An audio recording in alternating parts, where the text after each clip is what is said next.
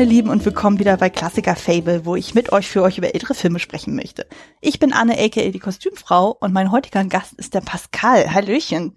Hallo. Magst du ein, zwei Worte zu deiner Person sagen, wer du bist, woher man dich kennen könnte und so? Sehr gerne, mache ich das.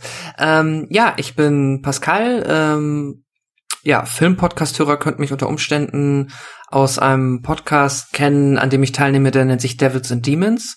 Da bespreche ich mit meinen zwei Kollegen André und Chris einmal in der Woche in der Regel ähm, Horrorfilme und Genrefilme. Da warst du ja auch schon mal zu Gast. Da mhm. haben wir ja zusammen ähm, Pans Labyrinth besprochen in einer sehr schönen Episode. Ähm, ja, das äh, ist so mein Hauptprojekt, aus dem man mich unter Umständen kennen könnte. Ansonsten bin ich auch noch Teil eines Podcasts, der nennt sich Welle Nerdpol. Da geht es ähm, meistens monatlich um ganz illustre Themen aus ähm, ja der generellen Popkultur. Alles, was ja sich irgendwie damit verbinden lässt, besprechen wir dort und ja, ansonsten kann man mich, äh, wenn man sich für die Projekte interessiert, auf Twitter finden. Ähm, ja, Herr Pascal und ich weiß nicht, vielleicht verlinkst du mich auch noch in den Show Notes. Ja, ja, auf jeden Fall. Sehr schön. Ja, so viel zu mir. Ja. Ja, Welle Nepo kenne ich ja auch sehr, sehr gut, sozusagen, das höre ich ja auch regelmäßig. Das hat ja teilweise sehr epische Ausmaße von der Laufzeit her. Es ist echt faszinierend, wie man dann über sich über drei Stunden oder so dann über Sport philosophieren kann oder ähnlichem. Das ist echt, äh, macht echt Spaß. Ja, das stimmt. Da ähm, ja, haben wir uns von Anfang an entschieden, relativ unkonventionell und auch jetzt wahrscheinlich gar nicht so optimal für den klassischen Podcast, ähm, ja, einfach alle unsichtbaren Regeln zu brechen und einfach so lange zu quatschen, wie wir Lust haben. Ähm, ja, aber schön, dass es Menschen gibt, die das hören. Freut mich. Ja, ja, auf jeden Fall. Ich mache das sehr, sehr gerne. Und genau, wie du schon sagtest, Devils and Demons, da war ich ja bei euch zu Gast. Das ist jetzt auch schon wieder zwei Jahre her jetzt, glaube ich. Hm, ich glaube schon, ja, 2018, glaube ich. Ja, irgendwie so in dem Dreh dann genau zu Panzerlabyrinth. Das war auch wirklich eine sehr, sehr schöne Aufnahme. Da war ich sehr, sehr gerne bei euch zu Gast und dadurch kam ja auch der Kontakt zwischen uns zustande. Und genau. genau, in Folge das war natürlich dann klar, okay, du und Chris, weil Chris hatte jetzt heute keine Zeit, trotzdem liebe Grüße, ähm, hat natürlich dann gesagt, so, okay, ihr dürft hier gerne vorbeikommen und das hast du auch dann tatsächlich wahrgenommen, hast dann gesagt, okay, ich bringe einen Film mit und Termin nicht total passend, weil ähm, der Film, den wir heute besprechen, hatte dieses Jahr seinen 60. Geburtstag, nämlich Psycho ein US-amerikanischer Horrorfilm, beziehungsweise auch mit Elementen vom Thriller, basierend auf dem gleichnamigen Roman von Robert Bloch von 1960. Und ich denke mal, die meisten wissen das. Regie führte Alfred Hitchcock.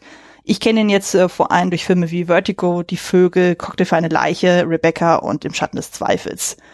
Und ähm, genau, an dieser Stelle nochmal ein Hinweis. Wir sind ja nicht der einzige Podcast, die über den Film sprechen.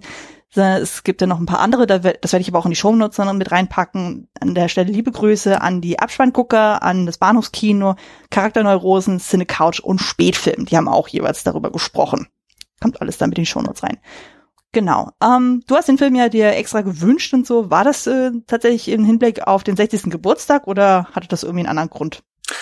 Ähm, jetzt auf den 60. Geburtstag tatsächlich gar nicht. Da ähm, bin ich jetzt auch erst ja, so im Zuge der Vorbereitung drauf gestoßen, dass das ja tatsächlich eigentlich ganz passend ist. Und ähm, ja, auch mal als Disclaimer, also ich ich würde mal sagen, wir haben uns den Film Chris und ich ja zusammen gewünscht. Das ist schon etwas länger in der Planung. Mhm. Jetzt hat es halt leider nicht geklappt, dass wir beide hier sind. Ähm, aber ein, ich glaube, die grundsätzliche Idee war so ein bisschen, das ist ja das Klassiker-Fable und deswegen ähm, war ich schon mal, ja, ich meine, es gibt natürlich auch Klassiker, die jetzt äh, ja, beispielsweise moderner sind oder auch noch älter, aber irgendwie, weil wir den halt auch in unserem Podcast noch nicht besprochen haben.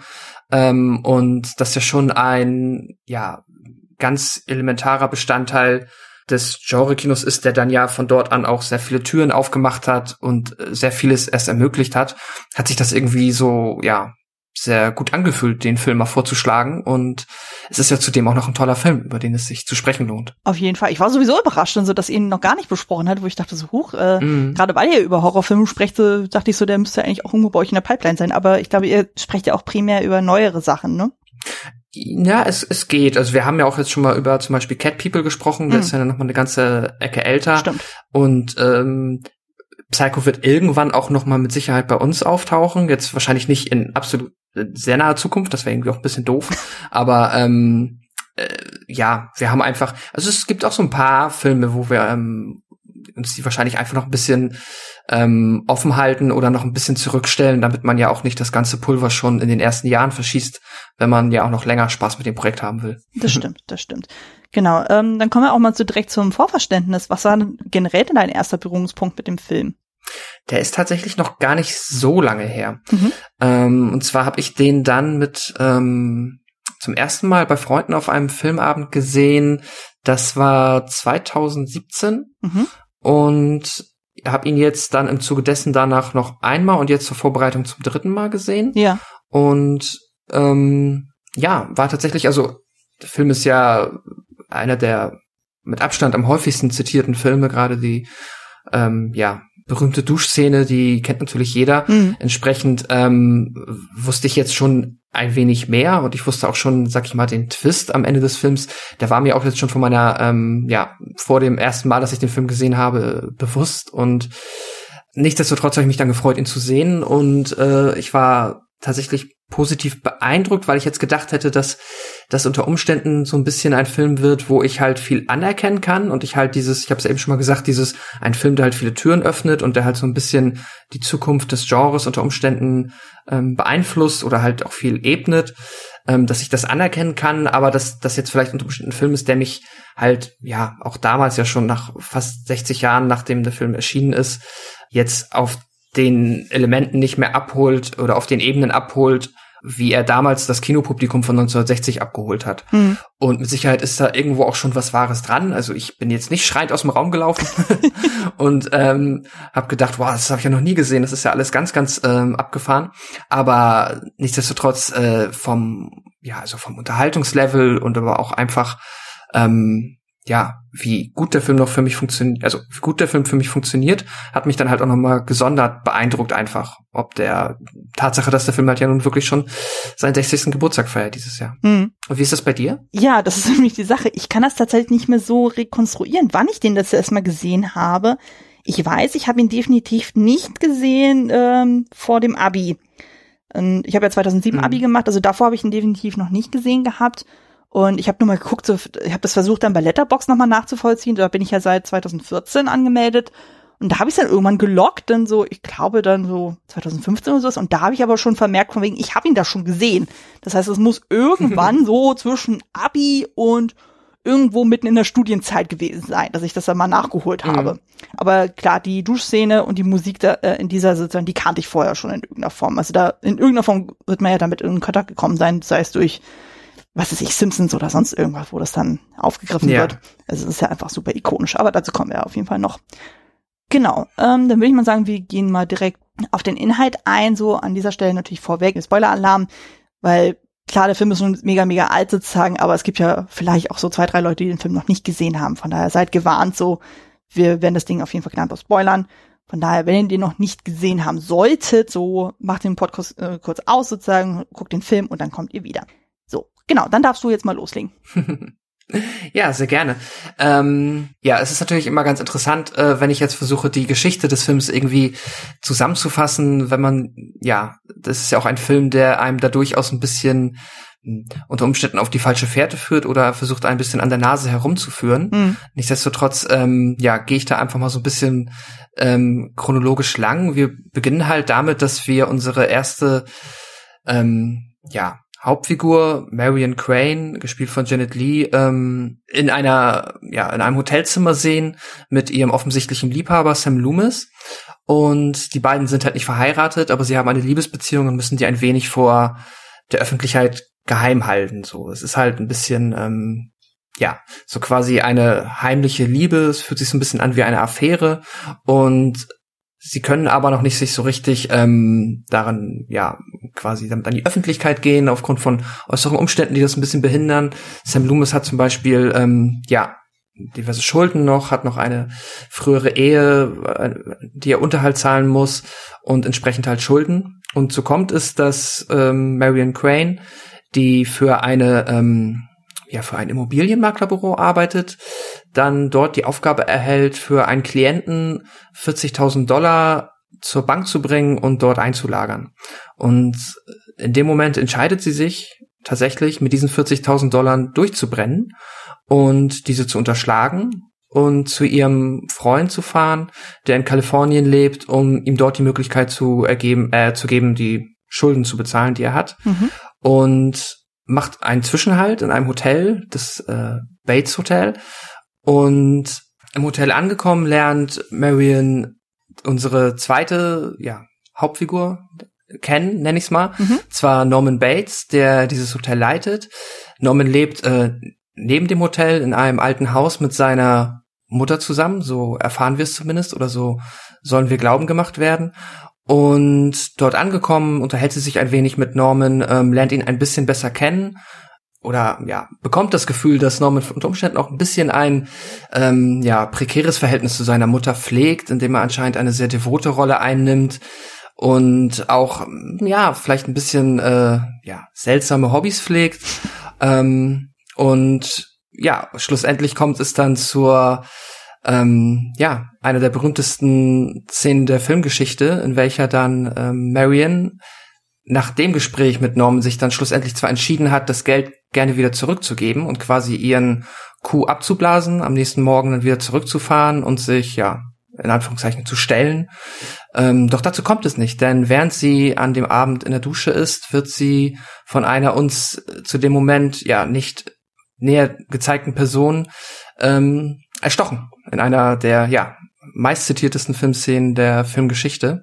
Und das ist halt, was ich eben gesagt habe, dass der Film uns an der Stelle ein bisschen an der Nase herumführt oder zumindest ein, auch gerade für die damalige Zeit, unerwarteten Kniff liefert.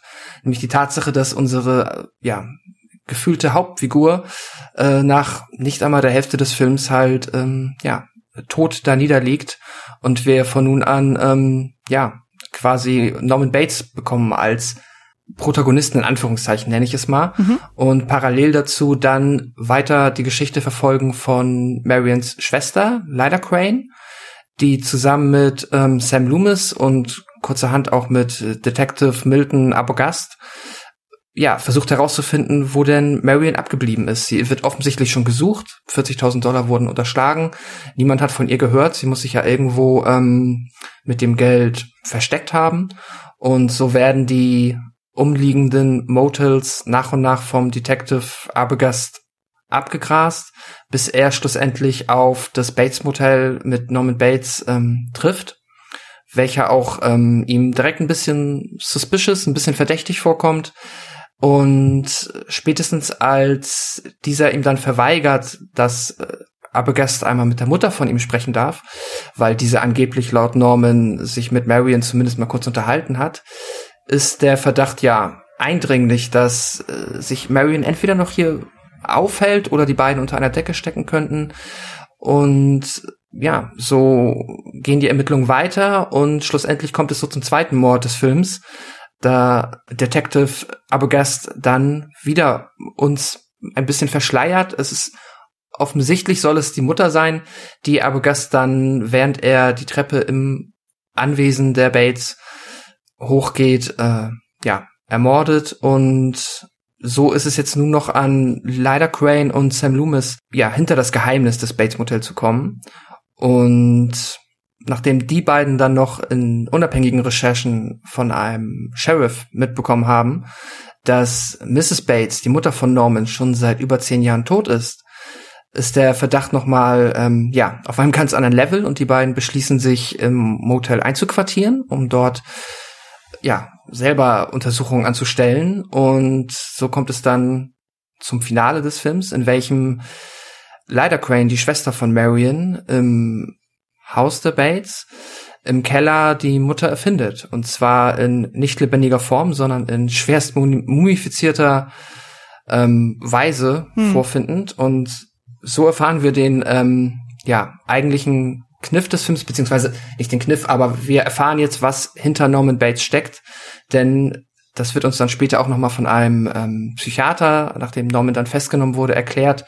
Er ist halt selber die Mutter, beziehungsweise er hat eine gespaltene Persönlichkeit, in welcher er auf der einen Seite ähm, durchaus noch der normale Norman Bates ist, der auch den Anschein erwecken kann, ein normaler Mensch zu sein, der hier dieses Hotel leitet. Aber in Wirklichkeit ist er ja, hat er die gespaltene Persönlichkeit und führt permanent Selbstgespräche mit sich in Form seiner Mutter, mit dem normalen Normal Bates und ganz am Ende des Films wird uns dann auch erzählt, dass er jetzt quasi ähm, ja den Sprung über die Klippe gemacht hat und jetzt so wie es den Anschein macht, jetzt komplett in als seine Mutter lebt in mhm. seinem Kopf. Ja. Ähm, ja, das war eine sehr krude Zusammenfassung der Geschichte. Ich Alles hoffe, ähm, ja, aber die meisten Menschen sollten den Film ja hoffentlich auch schon gesehen haben, die diese Folge hören. Ja, aber ich denke mal, so zur Auffrischung ist das auf jeden Fall hilfreich gewesen. Genau, dann würde ich sagen, dann machen wir mal mit Carsten und Crew weiter. Also zur Castringer, wir haben dann, die einen oder anderen hast du ja schon genannt, wir haben hier Anthony Perkins als ähm, eine der Hauptfiguren Norman Bates, äh, den hatten wir hier im Podcast schon mal, der war nämlich auch bei Das Schwarze Loch dabei. Und äh, außerdem kenne ich den noch aus dem Agatha Christie-Film Tod auf dem Nil. Dann haben wir hier Janet Lee als Marion Crane, die ja dann, wie du schon sagtest, so knapp nach der, äh, in der ersten Hälfte noch äh, von uns geht. Und die kannte ich sonst nirgendwo, aber ich fand es interessant. Ähm, die war in der 1949er Version von Little Women auch dabei. Da spielt sie die ah. älteste Schwester der March Sisters, nämlich Mac. Dann haben wir noch Vera Miles als äh, Marions Schwester, Lila Crane. Äh, John Gavin als Sam Loomis, der war offenbar auch bei Spartacus dabei. Ähm, dann haben wir Martin Balsam als Milton Abergast. Den kennt man zum Beispiel auch aus Die Zwölf Geschworenen, da ist er der Geschworene Nummer eins. Bei Frühstück mit Tiffany war er auch dabei und auch bei Tod auf dem Nil. Dann haben wir noch John McIntyre, ich glaube, das schreibt man so aus, als äh, Sheriff L. Chambers. Um, ähm, dann haben wir Simon Oakland als Dr. Fred Richmond, also der Psychiater. Den könnte man auch kennen durch West Side Story, da ist er nämlich der Lieutenant Shrank, der dann quasi zwischen mhm. den Gangs dann irgendwie immer vermittelt. Und dann haben wir noch Frank Albertston ähm, als Tom Cassidy, also der, der mit den 40.000 Dollar da ankommt. Der war auch bei Ist das Leben nicht schön dabei. Wir haben dann ähm, Alfred Hitchcocks Tochter, Patricia, auch dabei als Marions Bürokollegin. Und dann haben wir noch Vaughn Taylor als Marion Cranes Arbeitgeber, George Lowery. Weiß nicht, habe ich noch irgendjemand Wichtiges vergessen beim Cast? Ich glaube nicht. Ich glaube nicht. Das, äh, nee, das waren, glaube ich, alle wichtigen Namen. Okay. Genau, und zur Crew, das halte ich relativ kurz. Wir haben in der Regie, wie schon angesprochen, Alfred Hitchcock. Das Drehbuch stammte von Joseph Stefano. Die Buchvorlage wiederum von Robert Bloch oder Block, je nachdem, wie man es ausspricht. Ähm, Kamera führte John L. Russell. Das Szenenbild stammte von Robert Gladworthy und Joseph Hurley. Der Schnitt wiederum von George Tomasini, der auch zum Beispiel Vertigo und die Vögel geschnitten hat.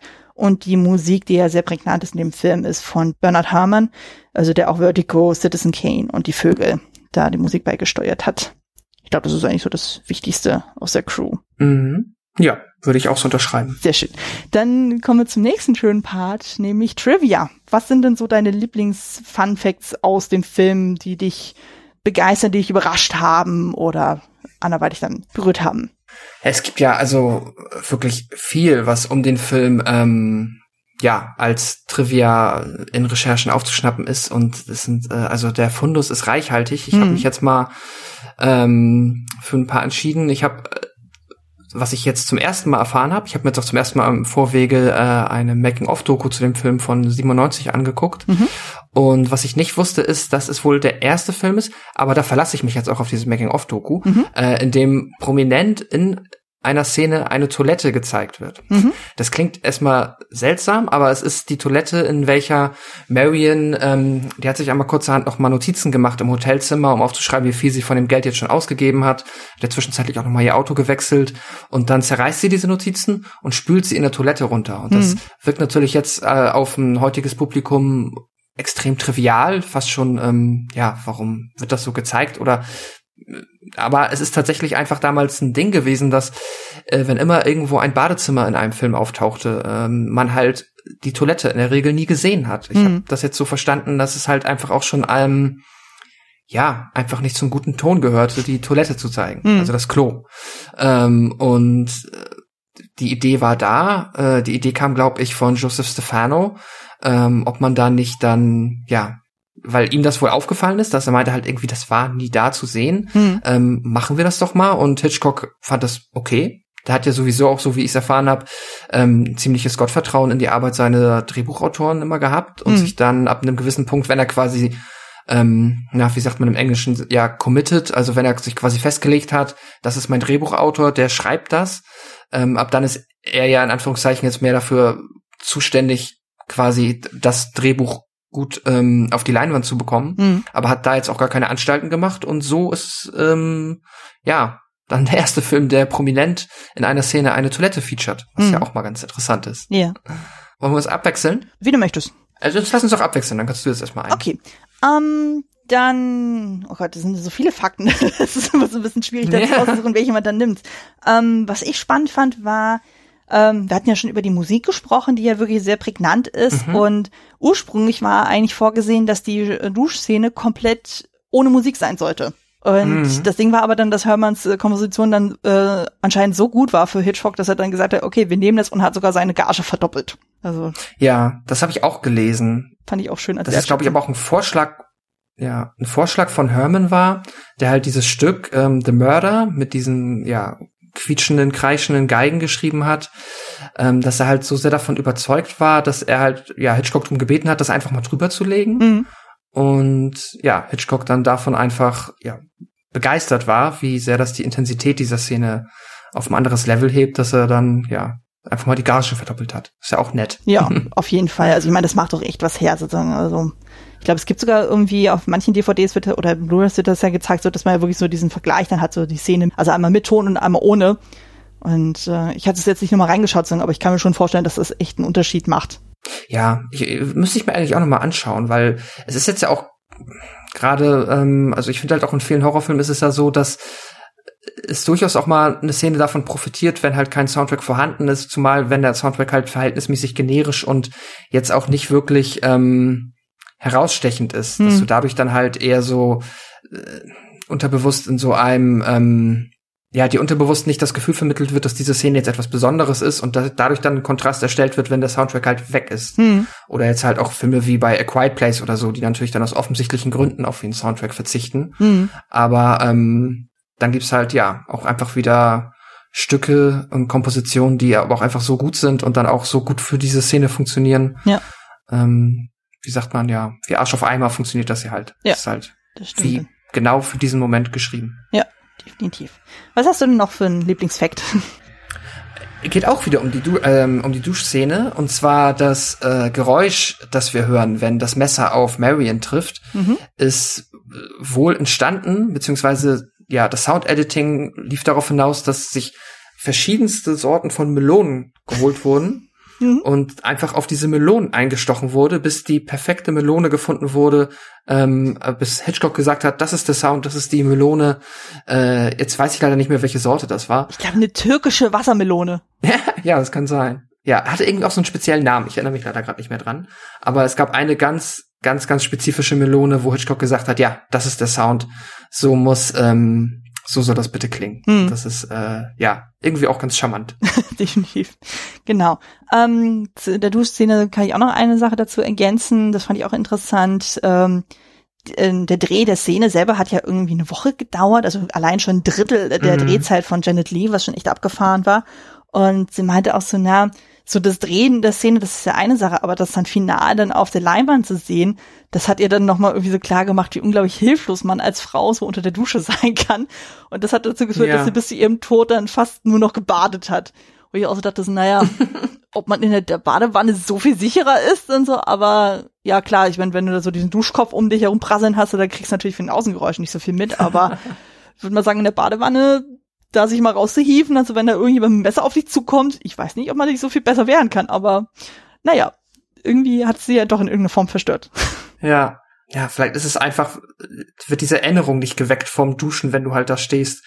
Keine Ahnung, aber ähm, ja, habe ich auch gelesen und ich meine, also jetzt unabhängig davon, ob Baden irgendwie in dem Sinne besser ist, ich würde auch sagen, es halt ja natürlich genauso, bist du genauso angreifbar, aber ähm, das ist aber trotzdem auch, glaube ich, einfach etwas, was diese Szene so stark macht, dass du halt diese, naja, diese ab maximale Verwundbarkeit hast. Hm. Weil du ja halt, es ist ja so, du bist ja äh, wie entweder auf der Toilette oder in der Dusche, ja, angreifbarer und auch intimer in deiner Privatsphäre berührt wirst du ja selten. Hm. So. Und das macht es halt auf der einen Seite so unangenehm und zeitgleich auch so, ja, so, an, so ein asymmetrisches Gegenüberstehen, weil sie auch ab dem Zeitpunkt halt minimalste Chancen hat, auch überhaupt irgendwie ähm, ja aus der Situation wieder rauszukommen. Das stimmt, das stimmt.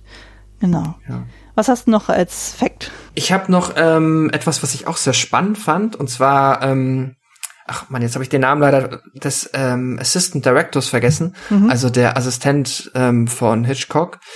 Der, ja, es war seine erste Zusammenarbeit mit Hitchcock und er war halt, ähm, ja, hat sich halt relativ unter Druck gesetzt gefühlt, jetzt nicht von Hitchcock selber, aber einfach von der Tatsache, dass er jetzt halt die Möglichkeit hat, mit so einer ähm, ja, so einem prominenten Regisseur zusammenzuarbeiten. Der wollte natürlich alles extra gut machen. Mhm. Und an der Szene, wenn Marion dann mit dem Auto beim Hotel vorfährt, das ist ja auch alles ähm, on set. Das ist ja ähm, also äh, im Studio, mhm. aber halt trotzdem Open Air und da ist halt im Hintergrund der Vollmond zu sehen gewesen. Mhm. Und das hat nicht gepasst. Jetzt, das habe ich auch nicht komplett nachvollzogen. Auf jeden Fall der Mond war für Hitchcock falsch. Und das hat der Assistant Director halt ähm, vertüdelt und dann haben sie scheinbar wirklich geschafft, immer wenn der Mond irgendwo zu sehen war oder äh, zu sehen gewesen wäre vielmehr, war im Hintergrund jemand und hat den dann halt mit, ich weiß nicht genau wie, einem Gerüst einer Leiter oder mit einem, äh, ja, also jemals aus dem Kamerawinkel haben sie es irgendwie geschafft, den halt manuell, heute würdest du das mit CGI machen, aber irgendwie manuell rauszublocken aus der Szene. Und ähm, ja, es ist halt auch schon ein sehr faszinierender Aufwand, der da betrieben wurde. Das auch so ein bisschen nochmal den Perfektionismus unterstreicht. Ah, sehr schön. Den Fakt kann ich noch nicht sozusagen, aber gut zu wissen. Also, das ist ja auch ziemlich gut dann. Ähm, genau, einen letzten Fakt würde ich auch noch dazu ergänzen, das fand ich auch sehr überraschend. Äh, und zwar geht es um Joseph Stefano, der Drehbuchautor, und der mhm. war, während er das Drehbuch äh, geschrieben hat, selbst in Therapie, äh, um die Beziehung zu seiner eigenen Mutter mhm. aufzuarbeiten. Und sowas ähnliches war ja anscheinend auch bei Anthony Perkins der Fall. Also unser Hauptcharakter sozusagen, der hat ja auch ein sehr schwieriges Verhältnis zu seiner Mutter gehabt. Und äh, ah. ja, das war irgendwie ganz äh, tragisch, habe ich irgendwie gelesen. So, das wird auch in dem Biopic zu Hitchcock auch irgendwie aufgeführt, dass ähm, Perkins dann irgendwie so als Kind der irgendwie wollte, dass der Vater irgendwie stirbt und so. Also der hatte ja schon da so eine sehr enge Beziehung zu der okay. Mutter gehabt und der meinte irgendwie so, ja, ich will irgendwie, dass mein Vater tot umfällt. Und als äh, Perkins irgendwie fünf Jahre alt war, ist der Vater tatsächlich gestorben. Und das hat ihn dann irgendwie sein oh Leben lang dann irgendwie dann Schuldgefühle äh, äh, kämpfen lassen. Und dadurch wurde dann die Beziehung zu seiner Mutter noch extremer sozusagen. Und teilweise hat das dann schon merkwürdige Auswüchse gehabt so. Und ähm, das hat natürlich auch dazu geführt, so dass ähm, ja Perkins natürlich eine sehr besondere Beziehung zu dieser Rolle Norman Bates dann auch hatte. Ja, okay, das wusste ich jetzt wiederum auch nicht. Ja, also ich hatte, wie gesagt, ich hatte nur gesehen, dass es halt im Biopic dann irgendwie erwähnt wurde, sondern hatte ich noch eine andere Quelle nochmal nachgelesen und da wurde es ebenfalls nochmal bestätigt, so und dachte ich, so, ah, Mensch, oh, okay, das äh, erklärt einiges. Und mhm. äh, ja, ich glaube, das macht auch äh, viel von dem Spiel von Perkins dann noch aus, dass er natürlich viele Ereignisse noch mit einbauen konnte. Und genau. Dann würde ich mal sagen, gehen wir noch mal kurz auf den Release des Films ein. Und zwar, mhm. genau, die Premiere hatte er am 16. Juni 1960, also vor 60 Jahren, in den USA und in Deutschland kam er dann etwas später am 7. Oktober 1960 in die Kinos. Und das Einspielergebnis lag bei 50 Millionen US-Dollar. Wenn man vergleicht, so das Budget lag bei etwas über 800.000 US-Dollar. Das ist schon ein, mhm. äh, ein ziemlicher Gewinn. Also der war auf der Hinsicht sehr erfolgreich. Die Kritiken waren sehr spannend, also mal sehr milde ausgeführt, die waren sehr gemischt. Also äh, Perkins Leistung wurde mhm. durchaus gelobt, so, aber vielen war der Film einfach zu brutal und manche wollten den Film sogar verbieten lassen. Das Krasse war aber dann, das Publikum wiederum war sehr positiv. Ähm, die haben den Film ziemlich abgefeiert und das hat wiederum nachgewirkt im Sinne von, dass viele äh, Kritiker, die ja vorher eine schlechte Review geschrieben haben, dass die dann noch kurz an nochmal das umgeändert haben, so von wegen so, ach nee, der Film ist ja doch nicht mhm. so schlecht und dann wurde dann teilweise doch äh, in den Himmel gelobt so und dann denke ich so, mhm, ja. Bisschen die Fahne in den, die Fahne in den Wind stellen, sagt man, ne? Ja, irgendwie sowas dann. Und genau, bei den Awards war er dann auch vertreten. Also bei den Oscars wurde er für das eine oder andere nominiert, zum Beispiel für beste Nebendarstellerin, also Janet Lee, für die beste Regie, für beste Kamera schwarz-weiß und bestes Szenenbild schwarz-weiß. Ähm, der hat aber keinen einzigen gewonnen, sozusagen. Ähm, der stand aber auch in direkter Konkurrenz zu Filmen wie Das Apartment, wo er zum Beispiel dann auch mhm. ähm, die Regie und äh, Szenenbild verloren hat. Ähm, aber Janet Lee hat zumindest einen Golden Globe gewonnen als Supporting Act. Von daher. Hm. Und äh, interessant war ja dann auch noch so zwischen 1983 und 1990 folgten noch drei weitere Psychofilme. Äh, bei dem einen hat sogar Perkins dann Regie geführt, ich glaube beim dritten. Beim dritten, ja. Genau, und es sollte eigentlich noch ein ähm, fünfter Teil dann kommen, aber Perkins war dann während der Vorbereitungszeit dann an AIDS gestorben. Also sie kam dann nicht zustande. Und ähm, sehr, sehr spannend ist ja auch dann 1998 gab es dann ein Remake von Gus Van Sant, ich glaube, das spricht man so aus, mit Vincent Vaughn als Norman Bates, der wortwörtlich eins zu eins den Film kopiert. Also wirklich teilweise Frame für Frame. Also ich habe ein Video gesehen bei YouTube, ich war völlig geschockt, so, da haben sie quasi die beiden Filme so übereinander, also so äh, das Original oben und das äh, Remake unten gepackt und haben sie mal diese, diese Szenen mhm. miteinander dann parallel laufen lassen. Es ist teilweise echt gruselig, wie unglaublich identisch das ist. Also teilweise wirklich so, der Bildausschnitt ist total identisch, die Bewegungen der Schauspieler sind teilweise eins zu eins. Das ist ähm, ein bisschen gruselig tatsächlich dann, wie sich jemand die Mühe macht, das wirklich so sehr ähm, zu kopieren. Aber gut, irgendwas wird sich der ja. Regisseur dabei gedacht haben. Und ähm, 2013 bis 2017 gab es dann die Serie Bates Motel ähm, mit äh, Freddie Highmore und Vera Farmiga. Also das ist ja quasi dann das. Hast du die gesehen? Nee. Ich weiß nur, dass es das gibt, aber ich bin nicht dazu gekommen, das zu sehen.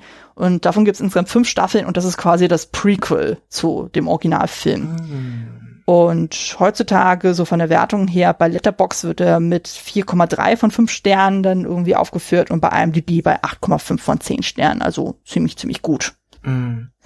Ähm, was ich jetzt noch erfahren habe zum Release des Films, was ich ganz spannend fand, einmal zu den Kritiken. Da hat jetzt auch ähm, im Making of der Joseph Stefano, der Drehbuchautor, gesagt, dass auch seine Vermutung, weshalb viele Kritiken am Anfang halt eher negativ ausgefallen sind, ähm, an der, der Tatsache geschuldet waren, dass die Kritiker halt nicht die Möglichkeit erhalten haben, äh, den Film vorweg quasi im Screening Room zu sehen, sondern mhm. sie mussten, wie hat das gesagt, äh, Making of, mit dem einfachen Volk quasi am ersten Tag im Kino sitzen. Mhm. Und das hat wohl schon einfach viele zu der Zeit ein bisschen, ähm, ja, so viele waren einfach erbost drüber oder waren, fanden das irgendwie unverschämt, weil das so ja gegen die Standards der damaligen Zeit ähm, verstoßen hat. Was ich auch mal ganz spannend fand, dass der Film auch auf, ja, ich sag mal, ähm, ja, so allein äh, auf anderer Ebene, jetzt gar nicht mal, was der Film zeigt, sondern das drumherum da auch nochmal Sachen, ja, zumindest neu gemacht hat. Und genau, was auch noch interessant ist, war ja die, ähm, und was glaube ich auch nochmal viel für den Erfolg ausgemacht hat, die Idee von Hitchcock zu sagen, wir zwingen die Kinobetreiber ähm, für den Film eine Regel aufzustellen, die besagt, dass sobald eine Vorführung gestartet ist, darf niemand mehr den Kinosaal betreten. Mhm. Das heißt, wenn du den Film gucken möchtest, dann musst du von Anfang an im Kinosaal sitzen.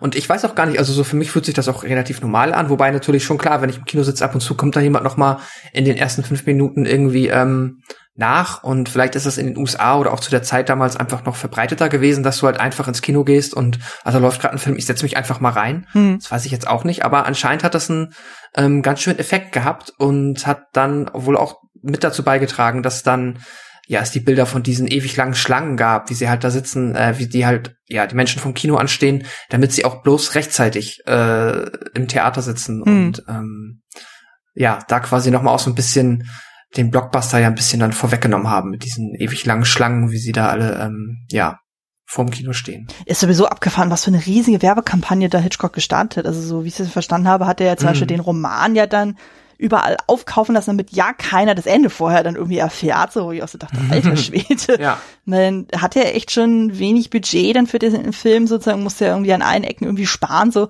und dann kaufte er auch noch sämtliche Bücher dann auf. Und ich dachte, boah, also ich weiß nicht, ob er die im Anschluss dann nochmal teuer verkauft hat, so von wegen, hey, das Buch zum Film dazu, kauft, kauft, kauft.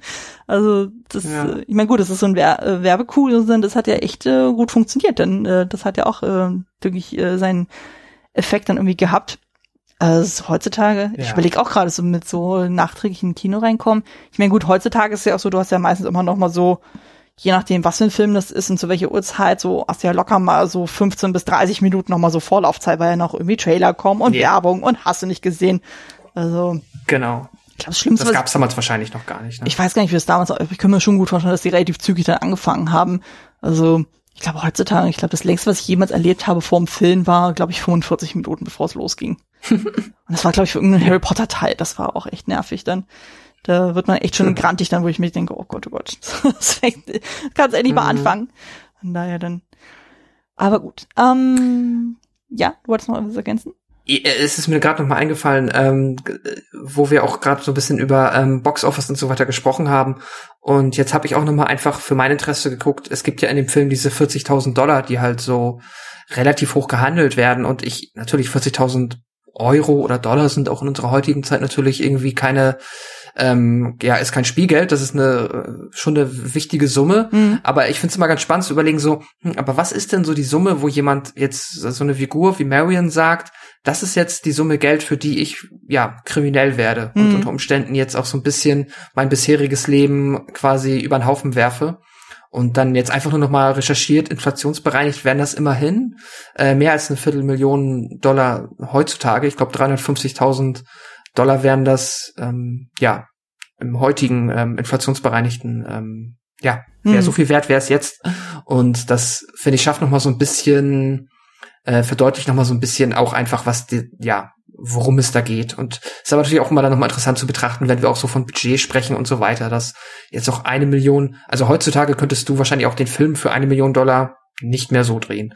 Wahrscheinlich. Das ist dann auch alles ähm, entsprechend teurer. Ich wollte sagen, ich meine, bei den Drehbedingungen, das war ja auch so, da haben sie ja irgendwie, ich glaube, äh, Hitchcock hat ja auch teilweise auf seine Gage dann größtenteils verzichtet. Oder beim Kostümbild wurde ja, ja auch irgendwie gespart. So bei, ähm, bei der Musik ja auch so. Ich meine, wir haben ja auch wirklich ja nur Streichinstrumente. Das ist ja auch ein ziemliche genau. ähm, Einsparung so, sonst hätte es ja noch ein riesiges, was weiß ich, Blasorchester oder sonst irgendwas, aber das äh, wurde ja komplett nur auf Streicher dann reduziert was natürlich auch sehr effektvoll ist, so, aber da merkt man schon so, ja, okay. Und ich glaube, bei der Kamera wurde auch gespart, also dann, auch beim äh, bei der das, ich ich, ich ähm, habe das vergessen zu erwähnen, wobei ich weiß nicht, vielleicht hast du es erwähnt und dann tut's mir leid, aber er hat ja auch hier mit der Crew gearbeitet, die eigentlich eine TV-Crew ist, die ja für ihn diese Alfred Hitchcock präsentiert Serie mhm. gemacht hat im Fernsehen. Ja.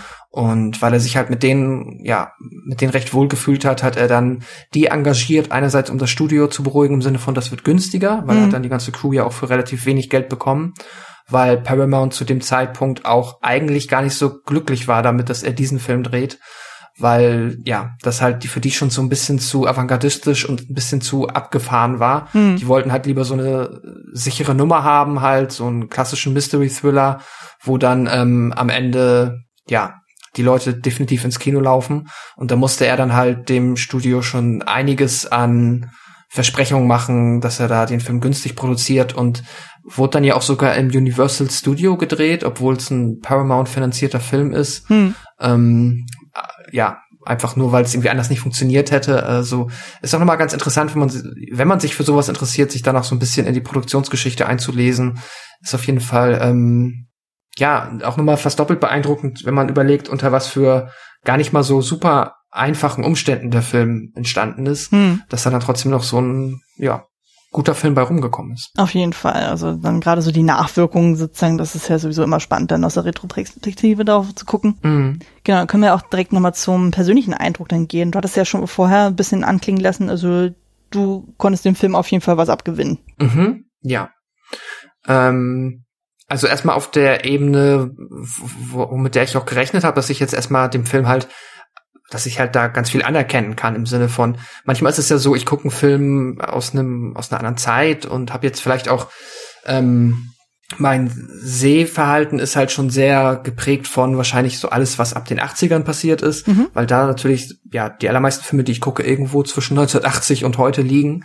Ähm, und dann ist es halt so, dass ich sage, okay, ich schaue mir jetzt diesen Film an und ich kann ganz viel anerkennen, aber vielleicht unterhält er mich jetzt nicht so. Äh, ich oh, ich überlege gerade, jetzt fällt es mir gerade nicht ein. So ein, wie heißt denn dieser ähm, impressionistische deutsche Film, auch Sci-Fi, auch sehr viel älter, schwarz-weiß. Ach, meinst du Metropolis? Ja, Metropolis. Ah. Denn den Film habe ich auch so im Rahmen dieser Filmabende von vor drei Jahren gesehen. Ja. Und das war jetzt ein Film, wo ich sage, okay, da kann ich auch ganz viel anerkennen, weil ich weiß, wann der Film entstanden ist, äh, was da teilweise für Aufwände betrieben wurden, damit das alles so entsteht hm. und ähm, gelingen kann, wie es dann gelungen ist. Aber der hat mich jetzt auch nicht, also da saß ich dann jetzt nicht irgendwie ähm, unfassbar unterhalten und war dann so, ach, das war jetzt eine ganz intensive Filmerfahrung. Hm. Das war mehr so eine sehr interessante Filmerfahrung. Mhm. Und bei Psycho war das tatsächlich anders. Da hatte ich dann schon dieses Level von Immersion, dass der Film mich für sich gewonnen hat, dass ich eingezogen wurde, dass ich mit den Figuren mitgefiebert habe, mhm. dass auch, wenn ich jetzt natürlich auf Horrorebene nicht enorm gegruselt war und jetzt dieser krasse, ähm, ich bin schockiert von dem Film. Das, das hat für mich nicht funktioniert. Dafür gucke ich aber auch wahrscheinlich zu viele Horrorfilme und mhm. habe ich auch vorher schon. Das ist dann aber auch in Ordnung. Das erwarte ich auch jetzt eigentlich nicht mehr wirklich von einem Horrorfilm. Das äh, ja ist dann halt so. Aber wie man halt trotzdem mit den Figuren mitfiebert und wie gut der Film es halt auch macht, einem erst die eine Hauptfigur sympathisch zu machen und dann diesen ganz geschickten Wechsel im Spiel zwischen Marion und Norman Bates ähm, äh, zu vollführen, dass ab dem Zeitpunkt, wo Marion uns halt verlässt, dass wir dann trotzdem noch äh, investiert oder dass ich noch investiert in den Film bin und von nun an mit Norman Bates mit Fieber oder halt auch mit äh, Marions Schwester, die ähm, ja ihre Schwester wiederfinden möchte, hm. das gelingt halt grandios. So, das ist äh, immer noch äh, große Kunst in meinen Augen und dafür ähm, ja, das, das ist halt etwas, was mich jetzt auch noch umso mehr beeindruckt, dass es halt sich so gut überträgt in ja die heutige Zeit, wo ich halt ja, wie eben schon gesagt, eigentlich ein ganz anderes Sehverhalten habe und andere Filme gewöhnt bin. Hm. Und ja, das äh, finde ich klasse. Und ich, ja, davon abgesehen kann ich den Film halt natürlich auch auf jeder ähm, kann ich ihn audiovisuell zu 100 Prozent äh, genießen. Ich finde, er sieht äh, fabelhaft aus. Der ist der Perfektionismus von Alfred Hitchcock, ist auch trotz geringeren Budgets musste er hier gefühlt für mich jetzt nicht zu viele Einschnitte erlauben. Das ist ähm, ja alles äh, extrem gelungen. Die Musik ist grandios, die ist nicht umsonst ja eine der häufigsten zitierten Filmmusiken, die es gibt. Und ja, ich äh, mag den Film sehr, sehr gerne. Mhm. Und ja, wie ist das bei dir? Ähm, ich finde den Film auch soweit gut. Also ich würde jetzt nicht sagen, es ist für mich jetzt ein absolutes Meisterwerk, aber es ist halt so ein Ding sozusagen, ähm, ich kenne, ähm, habe ja vorher schon so ein paar Hitchcock-Filme dann geguckt, so, aber das war jetzt für mich immer so ein Regisseur, wo ich gesagt habe, ich finde ihn auf handwerklicher Ebene gut, aber auf persönlicher mhm. Ebene äh, berührt er mich nicht. Es ist so ein bisschen wie bei Stanley mhm. Kubrick, so wo ich, denke, ich erkenne das Handwerk an, sozusagen, aber ich fühle da nicht so viel mit.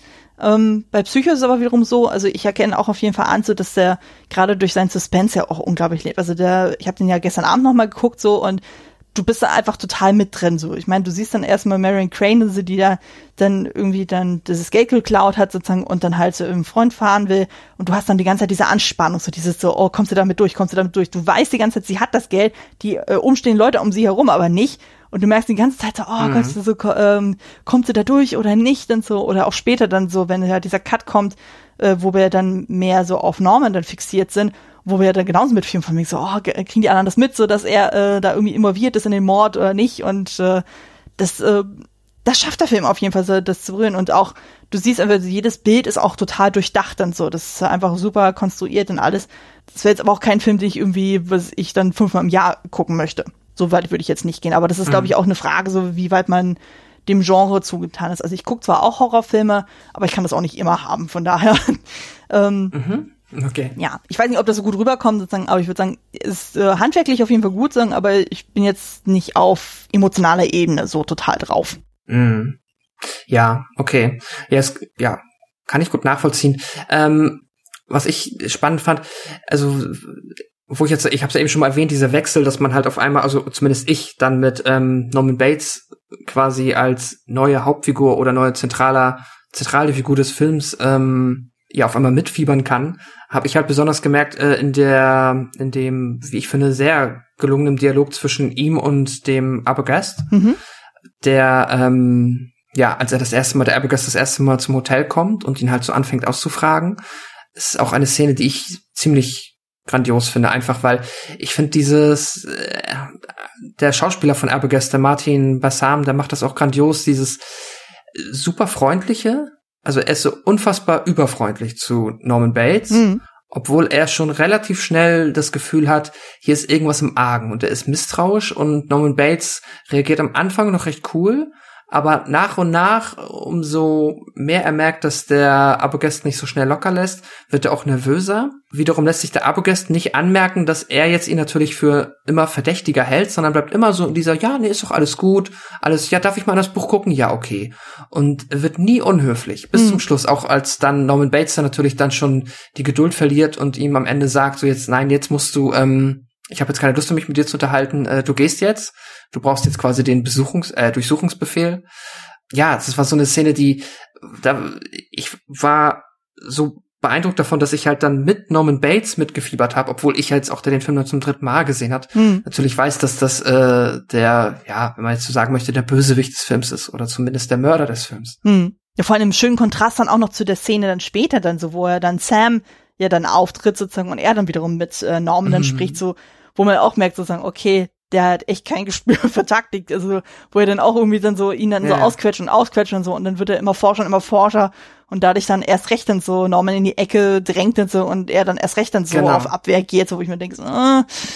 aber gut, äh, der Sam-Darsteller, da dachte ich auch zwischendurch dann so, oh, der ist aber auch ein bisschen hölzern. Also, das, das war auch so ein bisschen so mein Problem dann so. Also man ist ja dann ab der zweiten Hälfte ist man ja die ganze Zeit eigentlich so bei Norm dabei, so, aber dann relativ viel so bei Sam und ähm, Lila dann irgendwie zu sein, da denke ich mir so, äh, das ist dann irgendwie, fühlt sich noch, äh, fühlt sich dann weniger äh, greifbarer an als jetzt mit äh, Marion am Anfang. Ich weiß nicht warum, mhm. aber ich hatte das Gefühl, so mit Marion hat man wesentlich mehr irgendwie ähm, Verbindung aufbauen können. Also von daher ist halt dann die Rolle von Laila auch so ein bisschen undankbar. Also wenn du dann schon diese ikonische Rolle vorher dann hast mit ihrer Schwester. Ja. Ja, das stimmt auch. Ich muss auch da sagen, jetzt die Szenen, in welchen Lila und Sam ähm, mit dem Sheriff, dem Sheriff Chambers und seiner Frau ähm, zusammen waren, das mhm. waren jetzt natürlich auch nicht die aufregendsten und da ist auch ein bisschen viel Exposition ja, vielleicht schon an einigen Stellen ein bisschen zu viel Exposition betrieben worden, die uns halt noch ein bisschen ja besser erklären sollen, warum das alles so nicht hinkommen kann im Bates Motel, hm.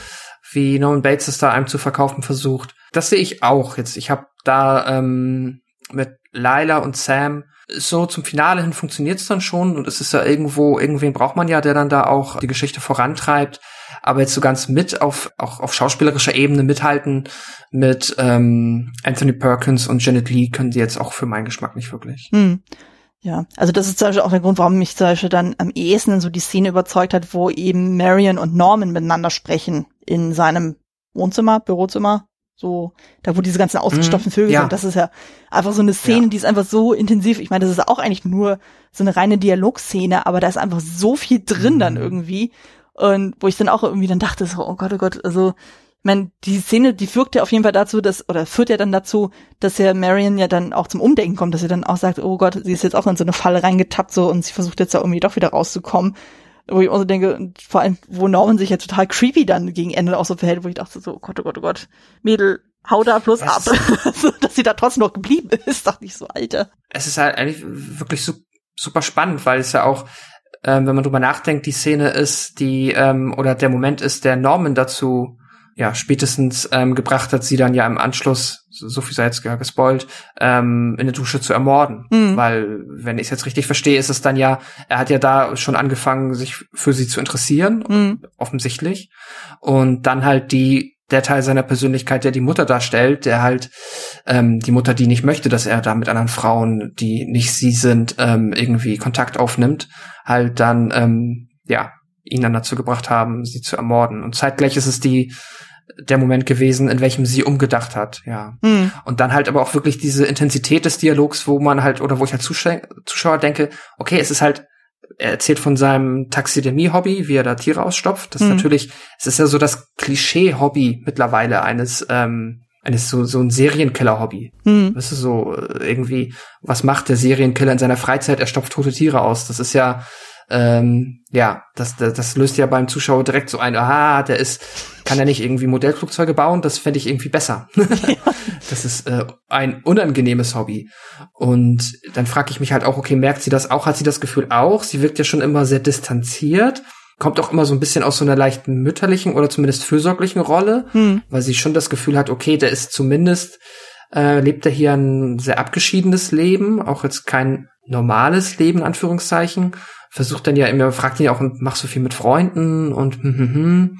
Ich finde das da spannend, so ein bisschen auch zu beobachten oder auch sich drüber nachzudenken, wie gruselig findet sie ihn zu dem Zeitpunkt schon? Oder hat sie irgendwie auch einen Verdacht, dass mit dem irgendwas nicht stimmen könnte? Oder hm. ist sie da komplett, ähm, denkt sie einfach nur, das ist halt so ein, ja, etwas äh, schräger, so ein schräges Landei halt. Ja, ich glaube, das ist auch jetzt eine gute Überleitung jetzt zu dem nächsten Part, also zu der Analyse. Also wie erzählt der Film eigentlich? Mhm. Und ich finde, da sind ja auch wirklich super, super spannende Sachen dann so, die da aufgeführt werden. Also allein jetzt zum Beispiel bei der Szene, was er auch sagt, dass so dieses so, wo es sich so sukzessive aufbaut, so, er wird ja als sehr schüchterner junger Mann dargestellt, so, der auch stottert, so, und nicht so richtig weiß, wie mhm. er mit Frauen umgehen soll. Und dann wird ja so ziemlich deutlich so, okay, irgendwas ist dann mit seiner Mutter, so, die dann doch sehr dominant auftritt, also, es wird ja so suggeriert, dass man sie ja dann hört, sozusagen, wie sie dann irgendwie ihn da zusammenstaucht, so als er ihr angeboten hat, mhm. so äh, im Haus zu essen, so und die dann so sagen, ja nee, so eine Frau, die sind doch alle gleich und hm, so, die hat bestimmt Hunger, aber dann Hunger auf meinen Sohn und überhaupt so und äh,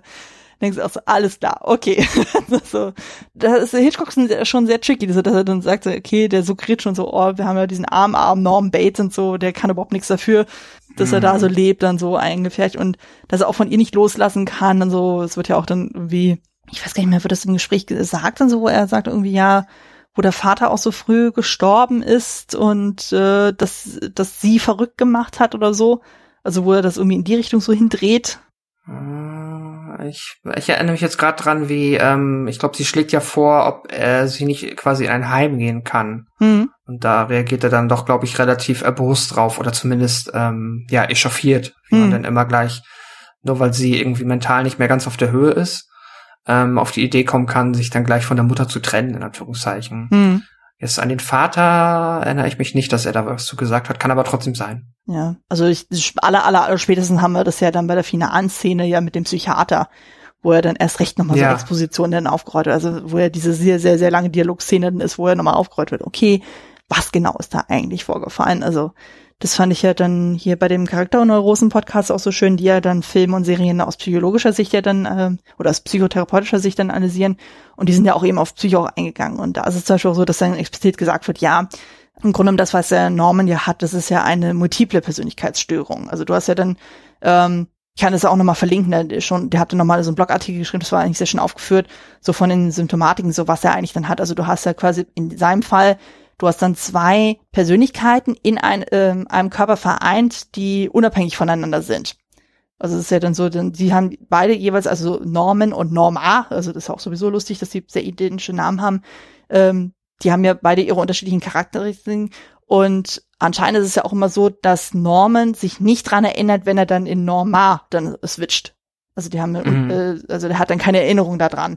Deswegen ist er auch so geschockt, als er dann irgendwie den, äh, die tote Marion da in der Dusche dann findet und dann halt völlig stoisch dann irgendwie dann sauber macht. Ja. Ja, es ist interessant. Aber also auch die Frage, ob er sich, also jetzt so wie du sagst, ob er quasi, wie sehr ist er sich selber bewusst, dass er diese Störung hat und dass die Mutter eigentlich halt tot ist? Ich meine, er trägt sie ja auch rum, er sieht sie ja häufig genug. Hm. Kommt das quasi bei ihm durch oder ist es halt in seiner Wahrnehmung wirklich so, dass ähm, wenn er gerade Norman ist, denkt er dann, es gibt die Mutter noch und mhm. er redet sich das ein. Und wenn er die Mutter ist, denkt er halt, gut, klar, dann ist er ist halt die Mutter. Mhm. Ähm, ja, ist irgendwie auch ganz spannend. Und ähm, ich werde auch mal in den Podcast reinhören. Das ist tatsächlich etwas, ähm, ja, worüber ich auch nachgedacht habe, aber da fehlt mir halt natürlich komplett die äh, fachliche Expertise, um das beurteilen zu können. Ja, also die kann ich auf jeden Fall sehr empfehlen, das ist so, äh, sehr, sehr gut. Ähm, was auf, also ich habe das mir auch so erklärt, so, dass er quasi in dem Moment, ähm, das wird ja auch von, äh, von dem Psychiater am Ende erklärt, so in dem Moment, wo er, also Norman, sich dann dann äh, für eine Frau interessiert, und das war ja im Fall von Marion der Fall, ähm, wird genau. dann quasi so die Mutterpersönlichkeit getriggert, die dann halt mhm. irgendwie dann auf dem Moment dann so eifersüchtig reagiert so und dass in dem Moment dann sie dann die Oberhand gewinnt so und dann halt entsprechend agiert. Wo ich mir so denke, so okay. Gott, oh Gott, das muss ja auch irgendwie so eine absolute Hassliebe dann sein zwischen den beiden Figuren. Das fand ich auch ja. sehr, sehr spannend dann so. Ist auf jeden Fall, ja, eine toxische äh, Beziehung zwischen den beiden. Ja, also was mir dann auch um in den Sinn kam, so währenddessen das ähm, worum es ja auch in dem Film ja auch ganz viel geht, ist ja auch ähm, unterdrückte Sexualität. Also vor allem auch so auf Normans Seite. So anscheinend, mhm. äh, er hat ja, so wie ich das ja verstehe, sozusagen, ist ja seine Mutter so dominant gewesen, dass er gar nicht auf eine natürliche Weise irgendwie eine körperliche Beziehung zu Frauen aufbauen konnte. Und das dann halt die ganze Zeit immer so unterdrückt und so. Deswegen äh, sieht man ja auch so Szenen, wie zum Beispiel er ja dann dieses Guckloch hat in seinem Büro, so dass dann, wo Marion mhm. sich dann aussieht, dass er dann halt darüber dann irgendwie mal eine nackte Frau zu sehen bekommt, so auch denkt so, ah ja, okay, wenn er irgendwie eine normale Beziehung aufbauen könnte zu Frauen, dann müsste er sowas eigentlich theoretisch nicht machen. Würde ja. ich jetzt mir so denken dann. Ja, stimmt, klar. Da habe ich jetzt auch tatsächlich noch nicht so drüber nachgedacht, aber jetzt, wo du sagst, ja, das äh, scheint auf jeden Fall schlüssig, dass da ähm, eine ganze Menge im Argen liegt in der ähm, Psyche von Norman Bates. Ja. Und auch das mit Sicherheit dazu gehört, ja. Ja. Ich finde, das macht auch ihn als Figur auch so mega spannend irgendwie. Also gerade so dieses Ambivalente, was er auch verkörpert, so und auch so wie Perkins das auch spielt, also man kauft ihm das einfach total ab. Ähm, das fand ich auch interessant, so in dem Roman selber wird er ja auch irgendwie als, ich glaube, korpulent und unansehnlich ja auch beschrieben. Und das ist ja Perkins mhm. ja so gar nicht. Genau. Also das ist das totale Kon äh, Kontrastbild. Also ähm, finde ich auch so interessant, so in dem Kon äh, direkten Kontrast zwischen ihm und zum Beispiel Sam.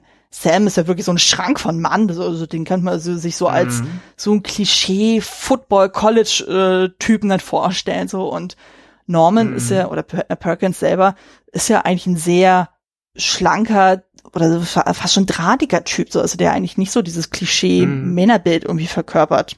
Was ich auch interessant Ja, auch von der Körperhaltung, er ist halt immer so ein bisschen so ein Schluck in der Kurve halt, ne? So ja, ja, genau. Schlaksig und, aber trotzdem auch immer unfassbar, also ich, äh, was heißt unfassbar, aber äh, immer wieder dann auch mit seinen sehr charismatischen Momenten oder zumindest diesen sehr leichten, lockeren, freundlichen, wenn er da um die Ecke gehüpft kommt, wenn sie das erste Mal da sind, ähm, äh, ist, ja, es ist sehr viel Ambivalenz in seiner Figur immer zwischen, ähm, ja, was da wahrscheinlich halt auch sehr gut widerspiegelt, dass da diese verschiedenen Persönlichkeiten in ihm drin stecken. Hm. Ich habe ja, er wirkt ja trotzdem nicht ungefährlich und ich habe jetzt nicht weniger Angst vor ihm, auch wenn er halt nicht wie Sam Loomis halt ähm, von der Statur und auch vom Selbstbewusstsein so auftritt, sondern halt sehr unsicher auch oft wirkt. Hm. Ähm, ja, schwer zu beschreiben, aber gerade das macht ihn gefühlt in meinen Augen dann halt auch so ähm, ja schwer einzuschätzen, aber auch so irgendwie gefährlich in dem Film. Keine Ahnung. Definitiv dann. Also, wo ich auch ein bisschen schmunzeln musste, das war mir vorher auch nie so aufgefallen, ist dann, es gibt jetzt dann irgendwann diese Szene, wo er dann, ich glaube, das ist dann nachdem Abergast da war, wo er dann die Treppe so hoch geht. Wo er dann auch so, so diesen Hinterwackler dann irgendwie macht, so wie diese Treppe hochgeht, wo ich auch so dachte, so, huch, das ist ja auch eher ein bisschen untypisch dann so. Also, und da vor allem also aus der Kameraperspektive dachte ich so, hm, das äh, ist ja auch eher ungewohnt, sonst würde man ja normalerweise das von bei einer Frau dann irgendwie eher so filmen, also von unten her dann, mhm. dann so, um dann die Körperstatur dann irgendwie zu sehen. Aber da, das fand ich echt interessant. Das war mal was ganz anderes dann. Ja. Also da sind auf jeden Fall sehr viele schöne Kniffs äh, drin, sozusagen, also auch so von der Bildgestaltung her, was ich auch sehr, sehr interessant finde. Ja, ich meine auch das Hotel ist ja auch, ähm, ja, also der Film hat ja einiges an ikonischen Szenen zu bieten, aber ähm, wie sagt man, ähm, die Silhouette des Hotels, wie es einfach so da oben im Hintergrund ähm, schräg angewinkelt steht, ist ja auch maximal ikonisch. Und ja auch, glaube ich jetzt, ich habe die Serie auch nie gesehen, aber glaube ich auch halt das Coverbild jeder Folge der Serie oder der Serie generell halt einfach dieses Hotel, wo man direkt weiß, ah okay, hm. Hier ist Bates Motel ähm, und das ist das Haus, wo Norman Bates drin lebt. Ähm, das ist auch, ähm, ja, ich weiß immer gar nicht, wie bewusst sowas entsteht. Ich weiß jetzt, die Vorlage zu dem Hotel ist ein Gemälde, glaube ich, von 1918 oder so. Mhm. Wenn man sich das anguckt, dann sieht man auch, ja, das ist, also das sieht von der Architektur ähnlich aus. Mhm. Ähm, ne, aber jetzt aber natürlich, wie es jetzt hier inszeniert ist, halt noch mal wirkt es noch mal anders.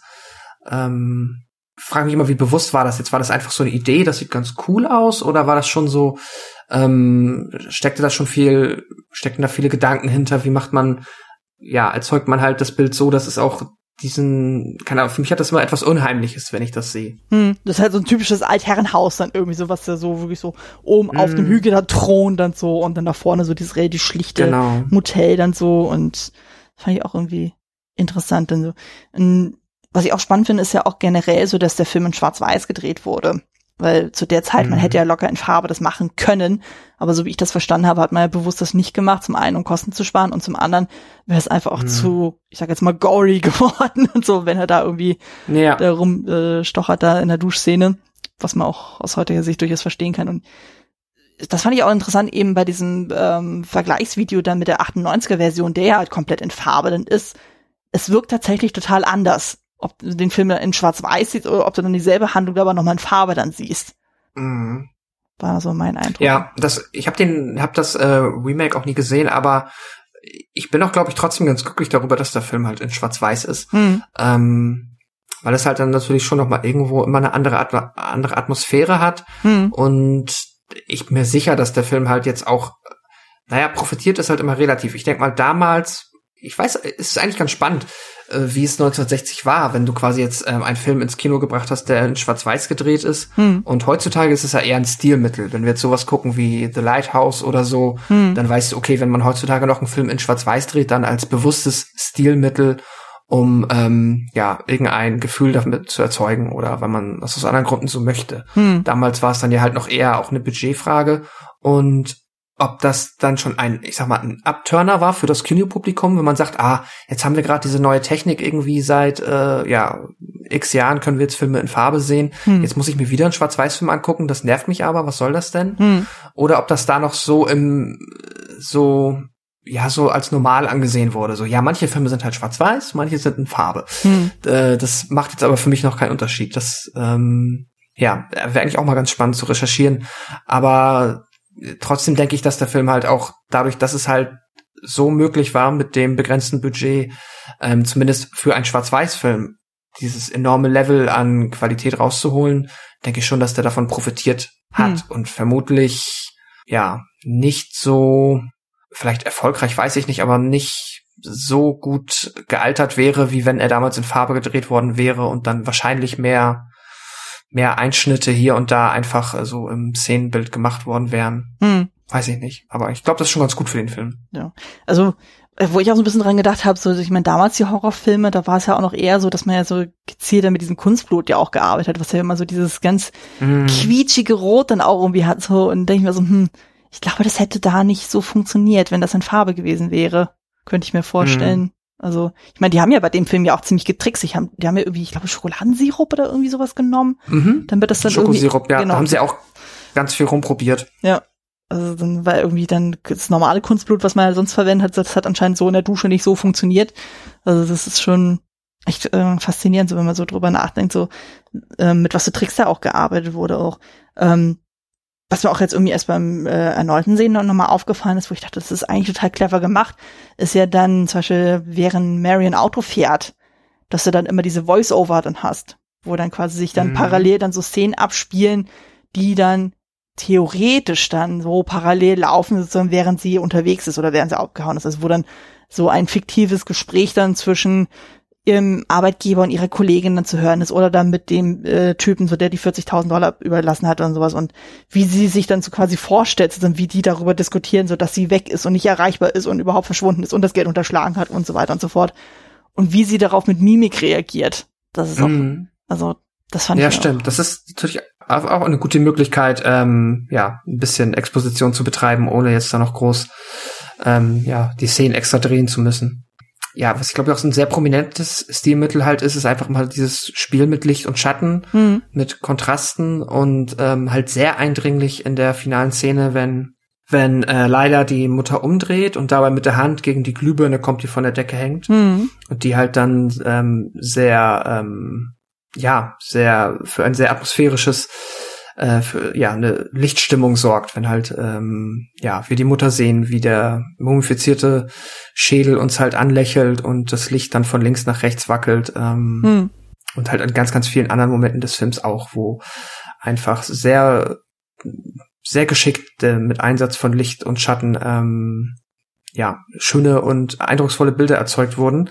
Ich, ähm, es ist mir, ich weiß nicht mehr, ob es mir beim ersten Mal aufgefallen ist, äh, beim zweiten Mal auf jeden Fall und jetzt natürlich auch wieder, ist in der allerletzten, nein, in der, in der letzten, im letzten Szenenübergang, wenn wir ähm, dieses sehr gruselige, wenn Norman schon da in, ähm, in die Decke, in der Decke gewickelt bei im Polizeirevier sitzt mhm. und die Kamera langsam an ihn ranfährt und dann gibt's diese weiche Blende zu dem Auto, das sie dann aus dem ähm, aus dem Sumpf ziehen. Hm. Da sieht man noch einmal ganz kurz, blendet sein Gesicht in das mumifizierte Gesicht der Mutter. Ja, oh, aber wirklich ganz, ganz subtil. Das ist ja. cool. Das ist wirklich, wirklich gut. Auch sehr schön fand ich ja dann in der Duschszene selber, da gibt's ja auch irgendwie diesen Übergang, so wo man ja dann ähm, genau, da ist ja dann äh, die ähm, die Mörderin ja quasi dann schon verschwunden sozusagen. Marion kriecht, also rutscht dann so die äh, die Duschwand dann irgendwie runter, zieht die äh, oder reißt dann den Duschfang noch runter und knallt dann nach unten. Man sieht man irgendwie dann diesen Kameraschwenk von ihren Füßen, wo dann das Blut so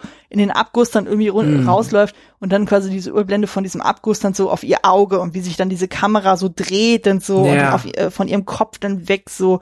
Und da dachte ich so, oh, das also ich weiß nicht, wie die das da gemacht haben zu dem Zeitpunkt, also mit wie einfach das überhaupt war, tatsächlich so Kameras so zu so drehen, aber das ist auch schon sehr, sehr effektvoll, wo ich auch so denke, oh Gott, oh Gott, wie lange musste die arme Frau da liegen, so mit offenen Augen so und möglichst nicht blinzeln. Vor allem dann so. Äh, das war wohl es war wirklich eine der mit Abstand anstrengendsten Szenen für Janet Lee, ähm, zumindest laut ihrer eigenen Aussage, weil sie ja durfte halt nicht blinzeln. Hm. Ähm, und der Kameramann hatte noch zudem die Aufgabe halt, es gab ja keinen, so, heute hältst du deine Digitalkamera hin, die hat einen Autofokus und dann kannst du sie wegbewegen, musste halt langsam sich zurückbewegen und immer manuell die Kamera nachfokussieren. Hm. Und das waren, ich glaube, jetzt hat sie gesagt, im Making-of mindestens 20 Takes. Und Ach. das ist ja auch gerade für die damalige Zeit, wo es, wo ein Reshoot ja auch immer halt Geld kostet, also es kostet heutzutage auch, Zeit ist auch Geld, aber halt hm. Filmmaterial halt kostet. Ähm, ja, schon ähm, ja eine ja keine einfache Szene gewesen. Ja, aber ich glaube, ich habe da einen leichten Anschlussfehler gefunden in der Szene. Also es ist hm, nur ganz okay. minimal, also nur wenn man darauf achtet, sondern es ist mir halt aufgefallen. Und zwar in dem Moment, wo man halt wirklich so dieses Bild dann sieht, wie sie ja mit dem Gesicht gedrückt da auf dem Boden da liegt. Ihre Haare sind ein Ticken zu trocken. Also vor allem das Pony, mm, muss man drauf okay. achten. Weil direkt davor hat man ja gesehen, so, der war ja unter dem Duschkopf, so hat sich schön eingeseift und so, und die Haare mhm. sind wirklich pitschepatsche, das direkt aufs Gesicht geknallt, so. Und dann aber dann am Ende, so wo sie dann auf dem Boden liegt, siehst du dann schon wieder, dass so ein bisschen wieder diese Löckchen dann zu sehen sind.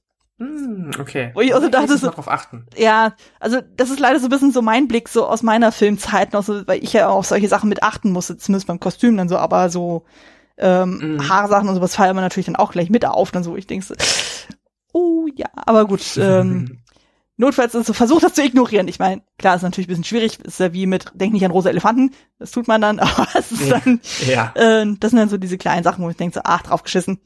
Ich weiß ja nicht, inwieweit die da als Continuity da irgendwie großartig drauf geachtet haben, das weiß ich nicht.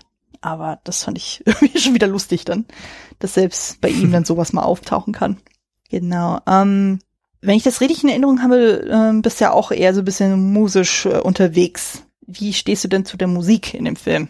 Ja, ich finde sie äh, famos. Also die Musik ist, ähm, die Bernard Herrmann da geschrieben hat. Du hast es ja schon gesagt, er hat ausschließlich für ähm, Streicher geschrieben und es wurden auch nur Streicher aufgenommen. Äh, die ist maximal für mich mit dem Film verbunden in einem Sinne, dass halt ich mir den Film ohne die Musik eigentlich nicht vorstellen kann, mhm.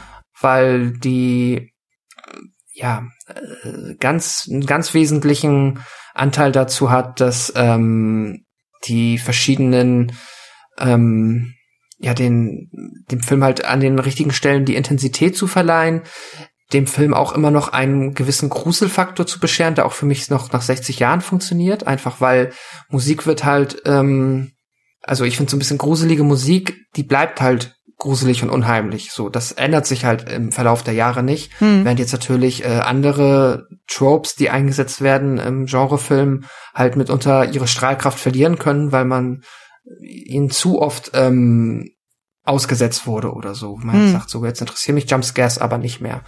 Aber ein gruseliger Filmsoundtrack, der funktioniert halt immer noch und das ist halt deswegen so gut für den Film, dass er diesen hat und der halt auch wirklich so so maßgeschneidert wirkt. Hm. Und äh, an den richtigen Stellen und halt aber auch so prägnant ist. Die Motive sind halt so ähm, ikonisch, dass du halt auch so fabelhafte Klammern setzen kannst, wie wir haben die ähm, Geigen, äh, die die Geigen in der Duschszene und dann kommen sie noch mal wieder und das war wohl auch etwas, wo sich erst, wo quasi Hitchcock erst darauf hingewiesen werden musste, dass das doch eine coole Idee wäre, die Geigen noch einmal zu zeigen, wenn dann Norman Bates als Mutter verkleidet in den Keller reinkommt und wir sehen ihn in seinem, in dem Kostüm der Mutter. Hm. Wenn sie dann noch mal wiederkommen. Ja. ist dann halt auch so eine schöne Klammer, wo wir halt sehen, okay, der Killer ist da, der Killer ist wieder da, alles klar.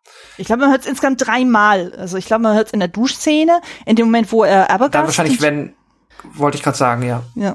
Und dann halt eben am Finale ja, dann, genau. also kurz bevor Laila versucht hat, irgendwie umzubringen. Ich glaube, da hört ja. man das tatsächlich. Ja, genau. Dieses Murder-Theme halt. Mhm. Ähm, also dieses ja. sehr schrille dann auch irgendwie. Genau, genau. Und dann, ja, es, der Film hat auch viele Motive, die dann auch sich einfach durch ähm, ja verschiedene äh, andere Filme ähm, ja, die sich in verschiedenen anderen Filmen wiederfinden. Ich habe jetzt noch äh, in der Recherche erfahren, es gibt so dieses so ein, so ein kleine drei Noten Melodie, die auch sehr, ich kann es natürlich nicht nachmachen, mhm. aber wenn man sie hört, dann weiß man, ah ja, alles klar, das habe ich schon definitiv ein paar Mal gehört. Die wurde dann auch zum Beispiel in Star Wars wiederverwendet und natürlich auch halt auch in anderen Filmen. Mhm. Ähm, okay. Ja, da ähm, hat Bernard Hammond auf jeden Fall ähm, ein ja Musik für die Ewigkeit geschrieben. Mhm. Das ist ja Ich fand, das ist wirklich so ikonisch, sozusagen, dass, äh, dass sobald man auch nur so dieses so, ich will das nicht weiter ausführen, aber zumindest alle haben, alle haben das im Ohr. Auf einem Level mit dem weißen Hai halt, so dieses hm. und vielleicht noch Halloween, weiß ich nicht. Ja. So, diese drei ganz, ganz ikonischen ähm, Horrorfilm-Motive. Ja, definitiv. So. Auf Halloween komme ich später nochmal zu sprechen. Das ist auf jeden Fall. Ah, wäre ich sonst auch. Ah, sehr schön, sehr schön. Können wir ja schon mal anteasern hier mitten im Podcast. Das ist auch sehr, sehr schön. Mhm. Ja.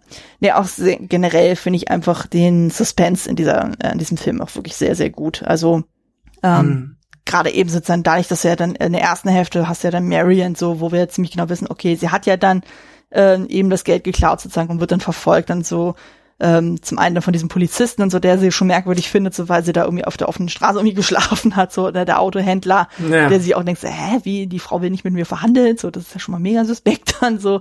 Und äh, mhm. äh, dann irgendwann halt dieser harte Cut dann so, ich habe nochmal nachgeguckt, also sie wird dann in der 48. Minute äh, von 109 Minuten dann ermordet. Also so fast die Hälfte mhm. tatsächlich dann. Irgendwo wird immer mal gesagt, so nach 30 Minuten, wo ich mir denke, ich habe extra darauf geguckt und aus meiner DVD ist es definitiv die 48. Minute.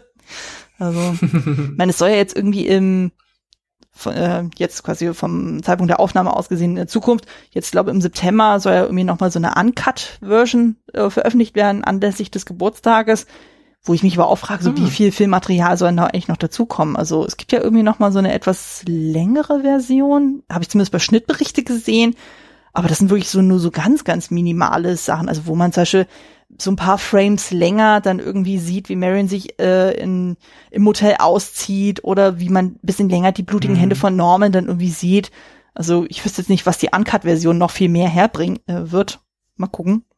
Wahrscheinlich gar nicht so viel, aber es ist ja nicht zu schade, noch irgendwelche Frames reinzupacken, um eine neue Version zu veröffentlichen. Ne? Wer weiß, wer weiß. Es geht alles nur ums Geld dann so. Ja. Nee, auch, mhm. ähm, ja, einfach so dieser ganze Suspense-Charakter finde ich einfach sehr, sehr gut. Also, ähm, das fand ich auch interessant, zum Beispiel auch vom Schnitt her. Das hat mich total an dieses Video erinnert, wo ähm, Hitchcock ja auch irgendwie erklärt, wie Schnitt eigentlich funktioniert. Weil wir sehen ja dann, äh, wo Norman ja dann so in sehr, sehr ausführlicher Weise ja dann die, ähm, das Hotelzimmer oder das Motelzimmer dann putzt ähm, und dann anschließend das Auto versenkt. Und dann siehst du ja immer diesen Schuss Gegenschuss mhm. dann so von wegen, du siehst das Auto, was immer mehr sankt, sankt, sinkt.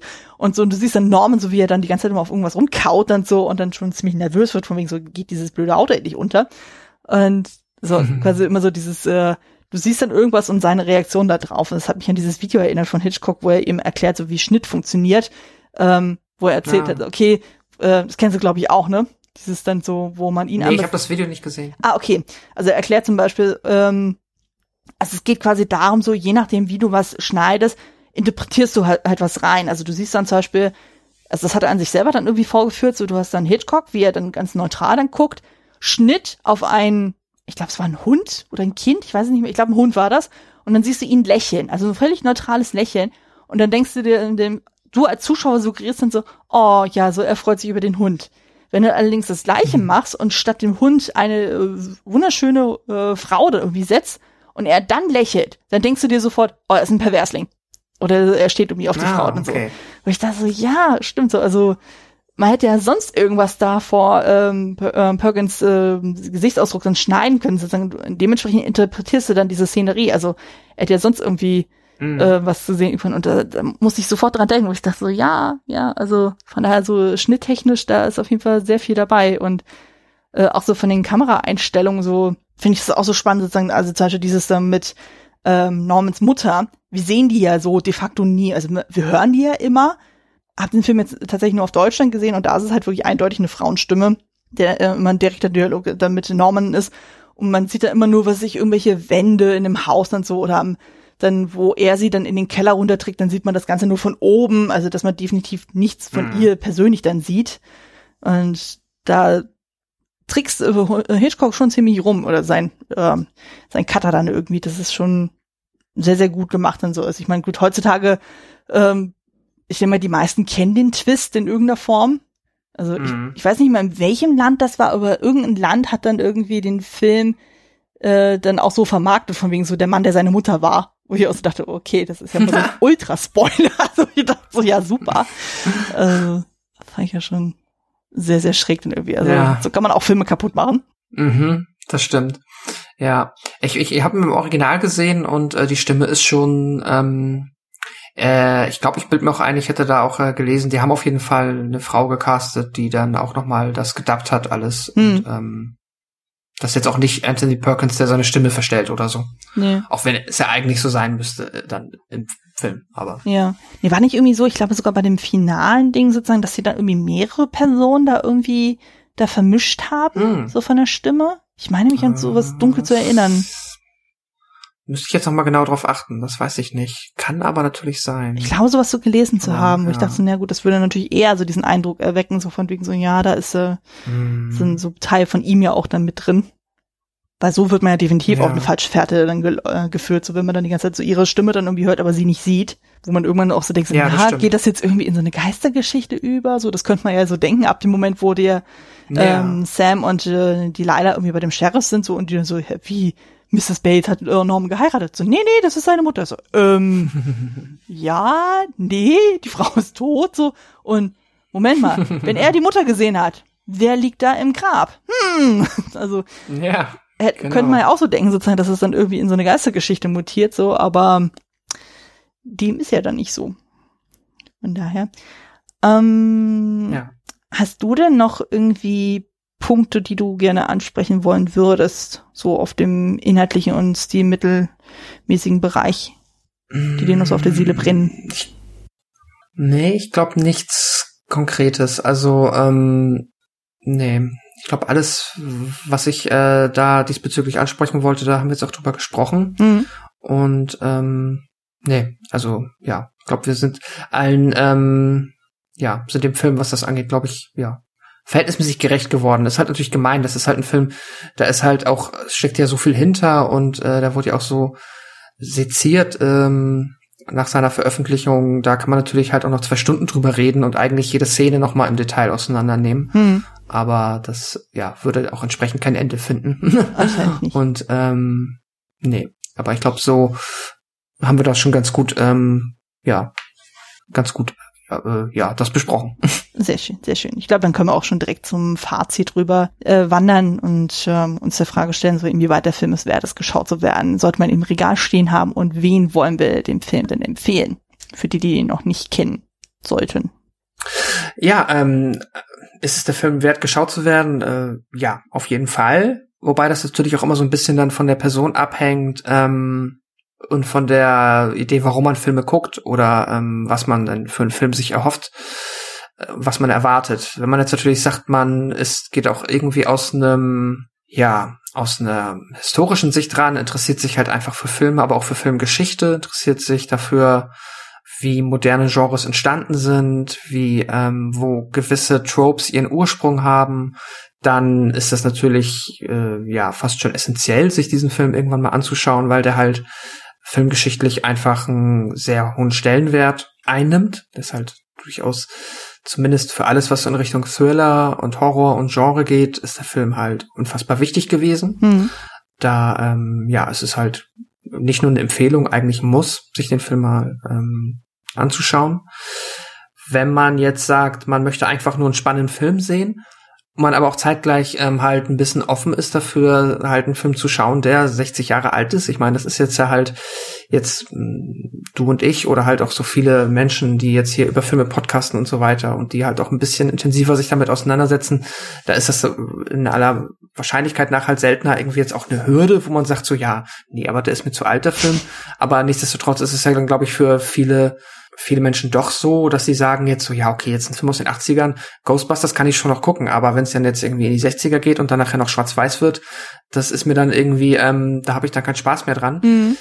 Ich sag mal, wenn man glaubt, also wenn die, die wenn das jetzt nicht so ganz No-Go-Area ist und man sagt, ich mache das vielleicht nicht so oft, aber äh, ich kann das durchaus mir vorstellen, dann würde ich den Film trotzdem empfehlen, weil ich halt finde, was den Film auch auszeichnet, ist, dass der sich äh, trotz aller äh, offensichtlich 60 Jahre alten Elemente des Films trotzdem auf gewissen Ebenen noch fast modern oder zeitgemäß anfühlt. Hm. Oder wie man so schön sagt, der Film ist für mich gut gealtert.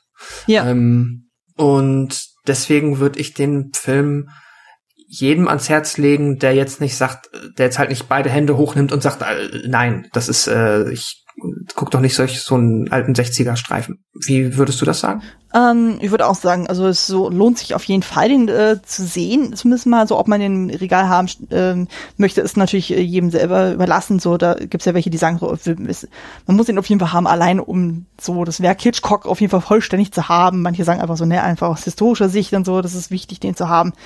Ähm, aber ich würde auch sagen, so, also jene, die sowieso Hitchcock äh, mögen, sozusagen für dieses äh, quasi Pflichtlektüre in Anführungszeichen. Aber auch Leute, die dann sagen, so, die sind halt, die mögen so Suspense-Sachen, so, das ist auf jeden Fall spannend. Und ähm, ja, oder einfach so nachzuvollziehen, so, okay, wie funktioniert eigentlich so ein Film aus den 60ern, so von der Spannung her, so im Vergleich zu, was ich, einem heutigen Krimi, kann man jetzt müsste dann gezielt mal drauf gucken, das ist auf jeden Fall empfehlenswert und ja, genau, so in der Richtung dann. Also auch allein filmhistorisch dann so ist das schon ein relevanter Film. Dass man zumindest sagen kann, okay, mhm. man kann ihn sich zumindest mal einmal anschauen und wenn man sagt, okay, man äh, kommt mit dem Film gut klar oder sagt dann so, hey, ich kann dem was abgewinnen, so dann kann man ja immer noch weiter reinschauen. Aber zumindest so einmal gesehen haben, um zumindest so nachzuvollziehen, so, okay, was hat das mit dieser Duschszene auf sich? So, das sollte man auf jeden Fall mal, gerade wenn man sich mehr mit Filmen generell so auseinandersetzt, so ist das schon ein wichtiger Schritt, äh, den man dann tun sollte. Genau. Um, mhm. Genau, um das Ganze langsam ausklingen zu lassen, nochmal so ein bisschen eine Empfehlungsrunde. Ähm, und zwar, welche Filme passen denn auch noch zu diesem Film? Also zum Beispiel für ein Double Feature oder für eine Filmthemenwoche. Ich hatte äh, zwei Ideen. Mhm. Also, und das die erste, ich weiß nicht, ob du die jetzt auch hattest, aber äh, Bestimmt. ist halt ähm, Halloween. Mhm. 1978 äh, Halloween von John Carpenter. Der passt auf verschiedenen Ebenen, finde ich, ganz gut zusammen. Auf der einen offensichtlichen ist halt Jamie Lee Curtis, die Hauptdarstellerin, ist halt auch die Tochter von Janet Lee, mhm. ähm, die die Marion im Psycho spielt. Deswegen ist da schon mal eine Verbindung da. Aber ich finde einfach so ein bisschen, ähm, dass die Filme auch gut zusammenpassen, weil es ja auch Halloween ja auch so ein bisschen der die Geburtsstunde oder eine der na, oder sagen wir mal, die Geburtsstunde, auch wenn ich weiß, dass da vorher natürlich noch andere Filme waren, die ähm, auch so ein bisschen das gemacht haben, aber trotzdem die Geburtsstunde des modernen Slasher-Films gewesen. Mhm. Und aber nichtsdestotrotz auch ein Film wie Psycho ähm, immer noch einen großen Anteil daran gehabt hat, ähm, dass ein Film wie Halloween heutzutage oder Halloween 1978 so entstanden ist, wie er ist. Ähm, und da quasi einfach so eine schöne, ähm, ja, weiß ich nicht, ähm, so in der Historie des Slasher-Films würde ich dann halt, wenn man sagt, man geht dann weiter zurück hinter Halloween, dann wird man meiner Meinung nach irgendwann bei Psycho ankommen. Und wenn man das dann halt von der Frühzeit aufrollen würde, sind das, glaube ich, einfach Filme, die ähm, ja da thematisch eng beieinander sind oder zumindest ähm, ja filmgeschichtlich aufeinander folgen. Und mhm. deswegen finde ich, passen die Filme ganz gut zusammen. Und ich hatte es auch schon erwähnt, halt auch beides, ähm, ja, vielleicht mit der Weiße Hai, ähm, zwei der drei Horrorfilme, Thriller, Genrefilme, die die ikonischsten ähm, Horror-Soundtrack-Motive haben. Mhm. Ja. ja, bei Halloween ist ja auch noch spannend, das habe ich auch irgendwie gelesen, da sind auch diverse Easter Eggs zu Psycho auch mit drin. Also so, so gewisse Namen, die auf jeden Fall nochmal damit aufgegriffen werden und solche Späße. Ja, der Dr. Loomis ist halt offensichtlich so ein bisschen Sam Loomis, Dr. Loomis. Mhm. Ähm, das auf jeden Fall. Ja, fand ich auch jedenfalls sehr charmant. Genau. Ich würde dann noch ergänzen, also abgesehen das Offensichtliche natürlich noch andere Hitchcock-Filme, die man sich dazu Gemüte führen kann. Wenn man sagt, man will eine mhm. Hitchcock-Woche machen, dann macht man das auf jeden Fall. Ähm, ich würde auf jeden Fall noch ergänzen das Schweigen der Lämmer, weil ähm, der, ähm, der Roman Psycho basiert ja auf einem realen Serienmörder, den Ed Gein. Und der war wiederum auch Vorlage oder halt Inspiration für das Schweigende Lämmer. Also ich weiß nicht mehr, ob es nur mhm. bezogen auf hier Buffalo äh, war oder auch dann eben auf Hannibal Lecter, aber zumindest da ist auf jeden Fall so eine äh, Verbindung dabei. Und ähm, ich finde auch so, was sehr gut auch passt und so, ist äh, das Biopic zu Hitchcock mit Anthony Hopkins als Hitchcock und Helen Mirren als seine mhm. Frau Emma. Ähm, wo mhm. quasi so ein bisschen gezeigt wird, wie der Film Psycho entstand, also wie überhaupt Hitchcock dann auf den Film dann kommt, so und wie er da versucht, das zu drehen und wie das dann vermarktet wird. Also man kann sich drum streiten, so ob man den Film mag oder nicht, aber ich finde es eigentlich eine ganz schöne Ergänzung, dass man sagt, okay, so ein bisschen wie bei ähm, Mary Poppins und Saving Mr. Banks, das ist ja so ein ähnliches Verhältnis, so kann man dann halt in dem Fall Psycho und Hitchcock auch zusammen dann gucken, weil da auch nochmal ein bisschen deutlicher wird sozusagen, wie wichtig auch ähm, seine Frau Erma auch in Bezug auf Hitchcock auch war. Also äh, in mhm. Bezug auf Psycho dann so. Das haben wir jetzt hier, glaube ich, ein bisschen unterschlagen, weil sie ja auch immer eher so im Hintergrund gearbeitet hat, aber sie war ja anscheinend auch maßgeblich wichtig für ihn, dann so was äh, so äh, den Schnitt irgendwie betrifft, dann so, oder auch eben den Einsatz von Musik dann. Das finde ich dann auch sehr schön. Also vor allem ja. Helen Mirren spielt das auch super. Von daher passt das, glaube ich, ah. auch ganz, ganz gut.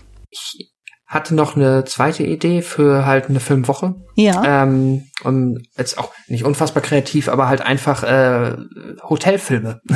Ah, Man nimmt sich einfach, ähm, ja, geht einfach quasi durch die Zeit der Hotelfilme und dann fallen halt da Beispiele wie ja Shining offensichtlich, Stimmt. äh, Four hm. Rooms, ähm, vielleicht auch Grand Budapest Hotel, ähm, Room, ach Gott, wie heißt denn der Stephen King Zimmer? Ich bin noch nicht so bewandert naja, mit Ey, sorry, ich komme auch gerade nicht drauf. Ja, aber Shining kann man ja auf jeden Fall. Genau, es gibt ja eine Menge guter ähm, Filme, die in einem Hotel spielen. Mhm. Stimmt, kann man auf jeden Fall mal in die Shownotes mit reinpacken. Genau, dann würde ich sagen, wir lassen das Ganze jetzt mal ausklingen. Du darfst noch mal Werbung für dich machen. Dann, wo kann man dich finden? Und äh, kannst auch gerne noch erzählen, so falls das irgendwie aktuell ist, dann so, was äh, bei euch so im Podcast dann so als nächstes ansteht. Ah, das ist eine gute Frage. ich weiß, dass ich das wissen sollte, aber äh, ich weiß Wenn nicht, ist auch nicht Zeitpunkt schlimm. der Veröffentlichung dieser dieser Folge weiß ich es dann wahrscheinlich schon nicht mehr. Also ähm, äh, ja, da darf man sich dann überraschen lassen, ähm, aber unabhängig davon, genau, äh, ich erwähne es hier gerne nochmal. Ich äh, bin Teil eines Podcasts, der sich Devils and Demons nennt. Wir besprechen äh, in einer Dreierrunde, aber auch öfter mit äh, sehr freundlichen und netten und lieben Gästen, wie zum Beispiel dir, oh, ähm, einmal die Woche Horrorfilme. Ja, sehr gerne. Und ähm, ja, da kann man uns finden auf ähm, Twitter oder ähm, Instagram. Einfach Devils and Demons eingeben, dann wird man uns schon finden. Und parallel bin ich noch bei einem anderen Podcast, der nennt sich Welle Nerdpool, wo wir über popkulturelle Themen sprechen. Meistens einmal im Monat und auch einen Pen and Paper Podcast mit drin als so Projekt haben. Und da kann man auch einfach mal auf Twitter oder einfach in Google Welle Nerdpool eingeben. Dann wird man es finden. Und ähm, ja, ich glaube, ähm, ja, vielleicht schaffst du es ja noch auch mal einfach nur die Links äh, in die Shownotes zu packen. Ja, ja, auf jeden Fall. Falls man sich dafür interessiert. Klasse. Ähm, ja, würde mich sehr freuen, wenn man da mal vorbeischaut.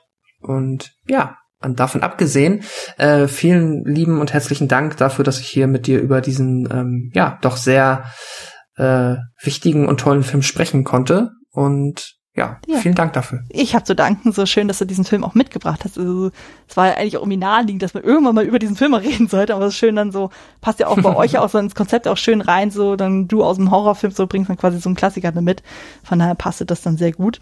Ähm, genau, ich mache auch noch ein bisschen Werbung. Also Klassiker und äh, Kostümfable findet man wie gewohnt unter klassiker-fable.de. Das Ganze im Haus des Second Unit.